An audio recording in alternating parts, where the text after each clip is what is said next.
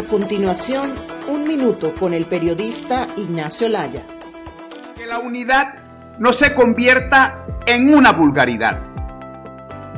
Las lágrimas en los ojos de Ronald Hugueto al presentar su candidatura a la alcaldía del municipio Vargas fue resultado de la lástima que sintió por aquellos políticos que se llenan la boca hablando de la unidad que nunca practican, porque el único plan de gobierno que tienen es el arte de la hipocresía, la adulancia y la mediocridad. Ronald invitó a los candidatos a alcaldes y gobernadores para que escucharan sus planes sobre la modernización de un municipio que se ahoga en basura y en corrupción.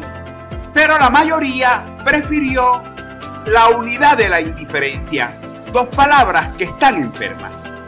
Me vi reflejado en esas verdades y en las palabras de Anaxímenes Párragas, Luis Guillermo Charri y la de Jesús Castellano, referidas a esa vulgar práctica del desprecio que es muy común en esos comandos de campañas realengos e improvisados.